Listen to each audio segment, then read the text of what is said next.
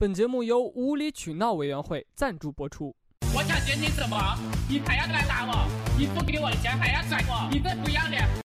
本节目还由中文四级听力考试赞助播出。是我妈逼的，是你妈逼的，怎么就是我妈逼的了？明明就是你妈逼的。是我妈逼的，你妈逼的，是我妈逼，是我妈逼的，你妈逼的，对他妈逼的。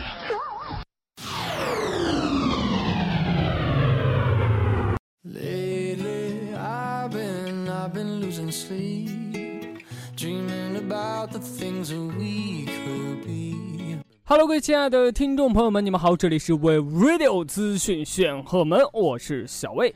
不知道各位听众老爷们这周过得怎么样呢？反正小薇我啊是过得有一点糊里糊涂了，所以说这一期的资讯如果没有做好的话，请各位听众老爷们多多包涵呐。那咱们话不多说，开始今天的资讯吧。欢迎进入数码资讯。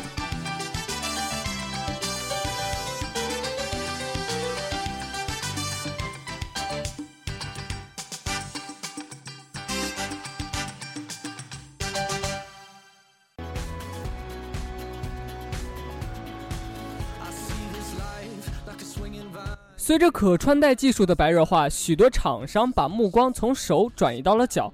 因此，有一天我们发现，原来鞋子不光是用来走路，袜子不光是用来保护脚，它们能做的简直有太多太多。今天，小薇就带着大家一起来看看这些脚上的可穿戴技术，相信总有一款符合你的要求。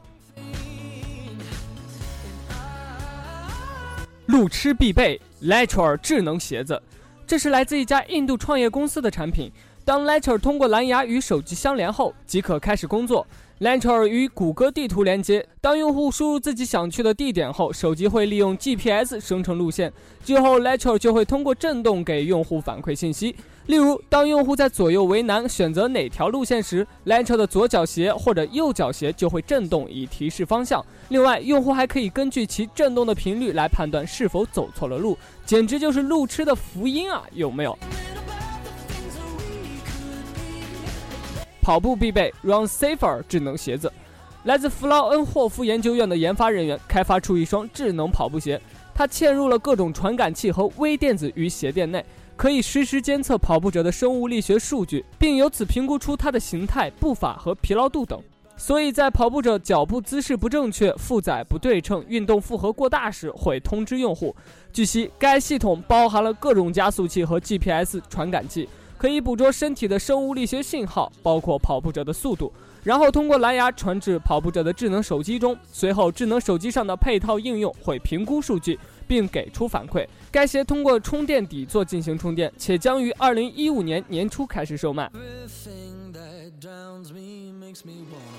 懒人必备 Sensoria 智能袜子，这是来自一个名叫 Hepsilon 的创业团队的作品。Sensoria 看起来跟普通的袜子一样，不过它是由软组织传感器编织而成的，是一双高科技的袜子哦。当用户跑步或者是散步的时候，Sensoria 会记录双脚的信息，例如步数、速度、落脚位置、节奏等，并实时蓝牙传送给手机。如果用户的步姿不正确，Sensoria 也会及时的提醒用户，以免双脚受伤。至于为何评价 Sensoria 为懒人必备呢？因为它可以像普通的袜子一样丢进洗衣机里洗，不会损伤里边的传感元件。谁敢说这不是懒人的福音呢？暴走必备 OpenGo 智能鞋垫。OpenGo 鞋垫有多层结构，中间有传感器和电子模块层。正因为如此，它才可以监测用户脚步的压力分布和步态变化。据悉，OpenGo 的传感器层配备了十三个压力传感器、一个 3D 加速器、一个温度传感器，另外还有用于存储数据的闪存模块和无线数据传输模块。最后，OpenGo 会通过配套的手机应用，将脚步信息和运动数据以清晰明了的图表形式展示出来。动脚必备 Digit Sole。除了让脚上穿戴更智能，让脚更温暖也是很重要的。因为冬天是到来了嘛，相信很多人都体验过冻脚的痛苦。而这个鞋垫不仅是可以计算步数、卡路里数，还可以获得鞋子的温度，并通过智能手端应用一键加热，简直就是冬天里的一把火。鞋垫加热的原理还未公开，不过公司称关键部件在于脚趾的位置，加上特别设计的鞋垫织物，可以将热量传至整个鞋垫。据悉，Digit Soul 由一种名为 New Teach 的轻质材料制作而成。它们使用 USB 接口充电，并通过蓝牙4.0连接至手机应用。如果鞋垫的温度降于低于选择的位置，内置的恒温器会自动调整，保证一直温暖。此外，鞋垫还有 Shock Heel 系统，可以帮助用户调整整体步姿、检查足底健康等。脚垫的反面包含了另外的垫子部分，起到缓震的作用，而前部的 Flex Zone 部分有弓形构造，可以让脚的位置完全符合人体工程学。防丢必备 Smart Soul 智能鞋垫。如果你是个很容易走丢的人，或者有一个没有方向感的女票，可以试试 GTS Crop 的 Smart sol。这是一双可以通过智能手机、平板或者网页追踪位置的智能鞋垫。这是因为 Smart Sole 内嵌了 GPS 系统。不仅如此，用户还可设定，如果穿鞋垫者离开或者进入了地图中设定的区域，可以收到短信或者邮件提醒。据悉，Smart Sole 的电池可以续航一周左右，需要放在特殊的充电垫上完成充电，时长大约两小时。怎么样？听完这么多款用在脚上的智能设备，是不是感觉到每个都挺好的？如果你有钱，如果你任性，你就可以一站式购完所有的装备，满足不同需求，然后潇洒的说一句：没什么原因，有钱就是任性。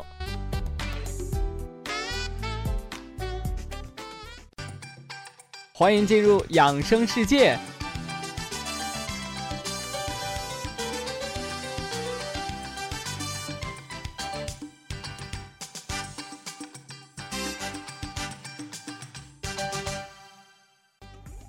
那今天的养生世界呢？小薇要跟大家来分享一个咱们生活当中必不可少的一个东西，它的名字叫水。可能大家都会有疑问啊，这水到底有什么特殊的呢？其实这水的学问还真的是特别大，且听小薇给您娓娓道来。咱们一天必须要喝三杯的救命水，救命水不是真的喝了就能救命，而是这种饮水方式会给您的健康带来极大的好处。坚持喝的话，有延年益寿的功效。早上起来的第一杯水是真正意义上的救命水。中老年朋友更应该注意，人体经过一夜的代谢之后，身体的所有垃圾都需要洗刷一下。饮用一杯水可降低血液粘稠度，增加循环血液容量。早晨这杯水最好选择以下三种：第一种是清澈的水，白开水、矿泉水皆可，都能够降低人体血液粘稠度。第二种就是柠檬水，柠檬酸可以提升早晨的食欲。第三种是淡盐水，它对便秘的人非常有利。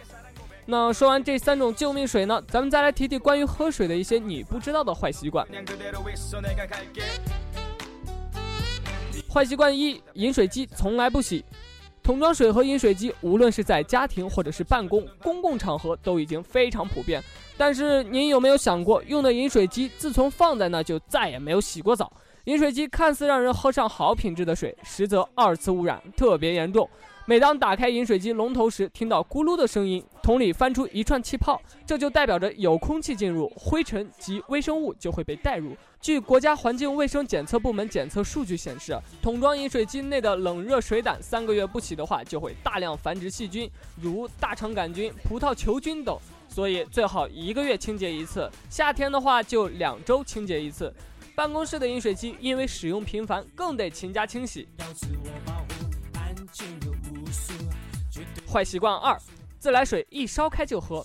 咱们中国人啊，喝白开水是一种好习惯，但是你知道吗？水不能一烧开就喝，因为我们的自来水都经过氯化消毒。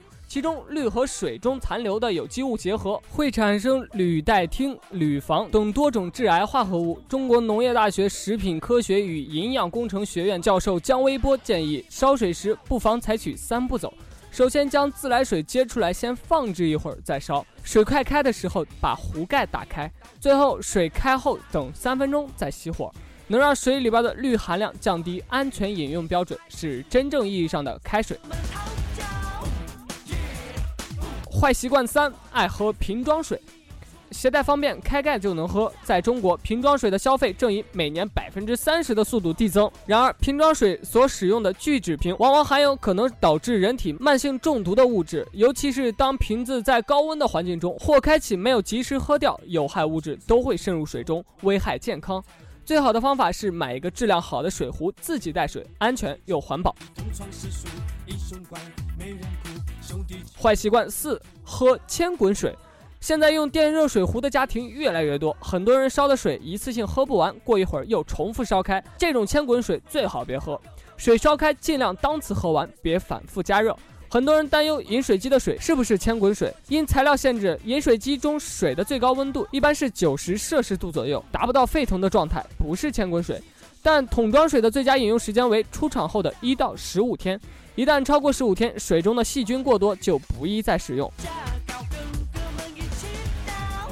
好的，那本期的 Wave Radio 资讯宣和们到这里就要跟大家说再见了。如果您喜欢我们的节目，可以关注荔枝 FM FM 四三三二二，或者是在新浪微博上搜索 Wave Radio，或者是在微信公众平台上搜索 Wave Radio 四幺六，都可以关注到我们的最新动态。